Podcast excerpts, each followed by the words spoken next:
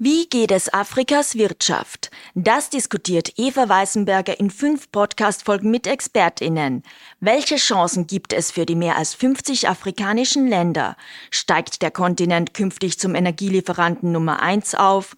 Und wie können Europa und Afrika erfolgreich zusammenarbeiten? Lookout Außenwirtschaft. Staffel Afrika.